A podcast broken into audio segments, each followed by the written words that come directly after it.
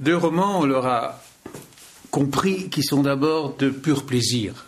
Qu'est-ce qui, qu'est-ce qui fait le plaisir du romanesque? Il faut quand même de temps en temps s'attacher à cette question parce que on, ne lit pas, même si on en fait parfois son métier, des romans par devoir ou par contrainte. On, les lit par, euh, par besoin, par aspiration, par désir. Et pour cela, et pour qu'ils satisfassent ce désir et cette aspiration, il faut qu'ils répondent à quelque chose euh, qui est en nous, mais que nous n'avons pas encore euh, complètement élucidé. Et parmi, ces, questions euh, existentielles et foncières, il y a celle de l'attraction mutuelle qu'on appelle communément l'amour. Et dans le livre de Paulet, euh, qui ne se cache pas, et on reverra un peu ce procédé dans le livre de Coton, qu'il a eu peut-être un incitant dans une actualité belge récente, c'est le fameux, la fameuse tragédie de Nivelles, où, une femme a été amenée à mettre à mort ses enfants avant de tenter de se, de se, de se suicider, une sorte de, figure contemporaine de Médée. Euh, il est possible qu'il y ait euh, un des leviers qui ont peut-être amené Paulet non seulement à écrire son livre, mais, mais deuxièmement à le situer plus clairement encore que ses autres livres euh, dans un espace belge. Euh, dans le cas de Paulet, c'est révélateur, puisqu'il a commencé par situer un roman à euh, Madrid, un autre à Paris, et le voilà qui rejoint la Belgique, où au demeurant il n'habite pas, puisqu'il vit toujours en Espagne. Mais on avait déjà senti dans un livre précédent, qui était un livre sur le thème du, faussaire, qu'il introduisait de manière subtile la Belgique en euh, faisant en sorte que son protagoniste euh, s'attache à des copies ou, à des faux inspirés de la peinture belge et pas d'une peinture belge très célèbre. C'était pas du Magritte ou du Ransort, mais plutôt des maîtres comme de Gouvedeninck et, d'autres. Et c'est ce qu'il y a d'intéressant chez Paulet. Peut-être que la distance qu'il prend à l'égard du pays l'aide à cela. C'est d'avoir un regard fin sur, euh, sur, sur le, son pays d'origine. Et euh, par exemple, le fait d'accorder une importance à Waterloo est, pas du tout indifférent à cela. Je, je, pense que euh, Waterloo est un des lieux dits les plus célèbres du monde. Je me suis même trouvé moi-même dans une espèce de, querelle, parce que dans, une nouvelle, j'avais dit, fait dire à un personnage qui discutait avec un Anglais, qui se vantait d'habiter la banlieue la plus célèbre du monde, c'est-à-dire Wimbledon. le Belge répondait que c'était à Waterloo qu'il habitait, et que Waterloo était d'un autre enjeu mythologique ce qui m'a valu une lettre de lecteur extrêmement furieuse euh, qui me disait Mais monsieur, comment vous permettez-vous d'appeler Waterloo une banlieue? Ce serait donc une banlieue de Bruxelles. Or, en fait, Waterloo est en Wallonie, n'est-ce pas? Précisons bien le, tir. Alors, cette, italienne, cette espagnole plutôt, euh, mariée avec un Norvégien qui vit à Waterloo, et qui est professionnellement attaché aux institutions européennes, c'est un personnage contemporain. Et je crois que c'est peut-être la première fois que ce type de profil est, euh, disons, dessiné dans un, roman en langue française et euh, demeurant un, roman belge. Mais, ce n'est pas l'essentiel. L'essentiel, c'est d'essayer de cerner Comment il est possible que quelqu'un qui a un parcours de vie euh, classique, qui, est une jeune femme, qui, qui fonde une famille, qui a, qui a des enfants, qui a une profession, qui a, qui a un mari attentif, puisse glisser de plus en plus dans une espèce de déréliction fatale pour une expérience qu'elle a vécue subrepticement d'un côté et fugacement de l'autre, avec un, avec un homme dont le nom ne nous est même pas donné, et euh, dont la rencontre, en fait, qui a duré à peu près dix jours, ne nous est même pas comptée. Euh, je trouve qu'elle a quelque chose de très fort dans le récit, c'est que l'indicible n'est pas dit.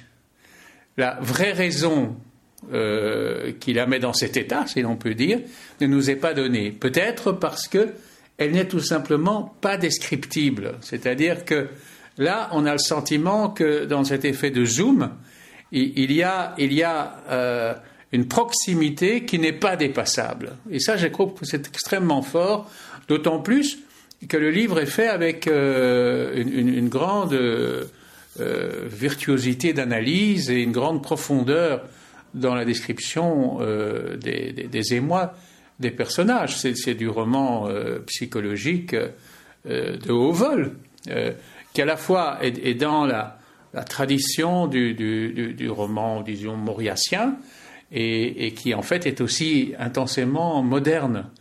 Euh, je, pense que là, euh, Grégoire Paulet fait un pas vers ce que euh, le, grand roman peut représenter, vers ce que on, on considère que dans notre culture occidentale du XXe siècle, nos grandes fictions, en dehors de celles du cinéma, qu'il faudra de plus en plus, bien sûr, prendre au sérieux, sont des grands romans. Je ne crois pas que ce soit des grandes euh, pièces de théâtre. Ça s'arrête un peu au début du, 19, du XXe siècle avec, avec, euh, avec Tchekhov. Ce ne sont pas des, grands poèmes euh, épiques, c'est des romans. Et, des romans qui ont été beaucoup secoués dans leur esthétique autour des années 50, 60, etc. Et ici, on voit un jeune auteur doué, extrêmement cultivé, euh, dont on sait qu'il est un hispanisant éminent, un très grand connaisseur des lettres espagnoles anciennes et modernes, euh, qui raconte une histoire au fond ordinaire, mais qui met une, science et, une, euh, capacité artistique tout à fait stupéfiante vraiment stupéfiante. Alors le passager des cinq visages, euh, là il faut quand même préciser que euh, l'auteur est, euh, est une personnalité connue du milieu littéraire belge, parce que c'est pas tellement par ce qu'il a publié comme romancier, mais surtout par son excellent travail critique qu'il a mené pendant, pendant des, années. Alors précisons aussi que si le livre de Grégoire Paulet est facile à trouver dans toutes les officines euh, de France, de Navarre, d'Europe et du reste du monde, parce qu'il est soutenu par la maison Gallimard, il sera plus difficile de se procurer euh, ailleurs que dans des euh, maisons très attentives le passager des cinq visages, parce qu'il paraît chez un nouvel éditeur wallon qui s'appelle Véric, dans une collection qui s'appelle Les Plumes du Coq, et dans lesquelles quelques écrivains euh, se sont déjà euh, distingués, comme Armel Job, justement, Bernard Gueur, Alain Bertrand, et puis on dit le plus grand bien d'un livre que je n'ai pas encore lu, de André-Joseph Dubois, Les années plastiques. Donc là, je crois qu'on voit démarrer une maison d'édition dans le terroir wallon avec une exigence de qualité indiscutable.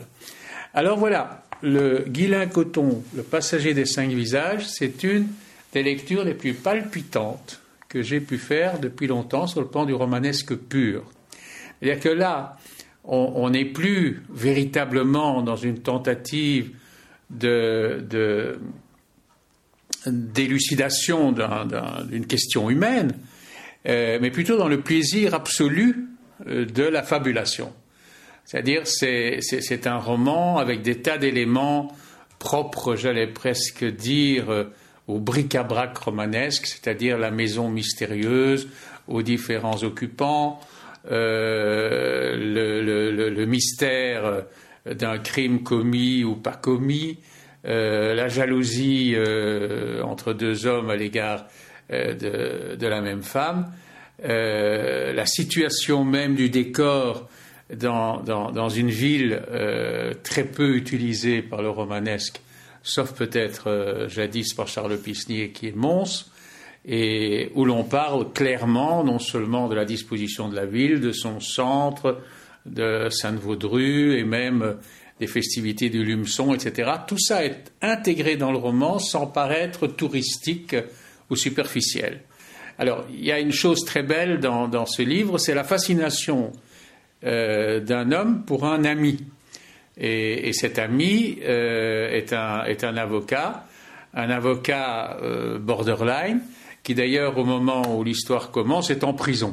Il est en prison parce que il a facilité, il aurait facilité l'évasion d'un de ses clients. Alors là, on est dans quelque chose qui participe déjà de la légende des lettres belges, puisque c'est ce qui a été reproché à Jean-Claude Pirotte au temps où il était avocat.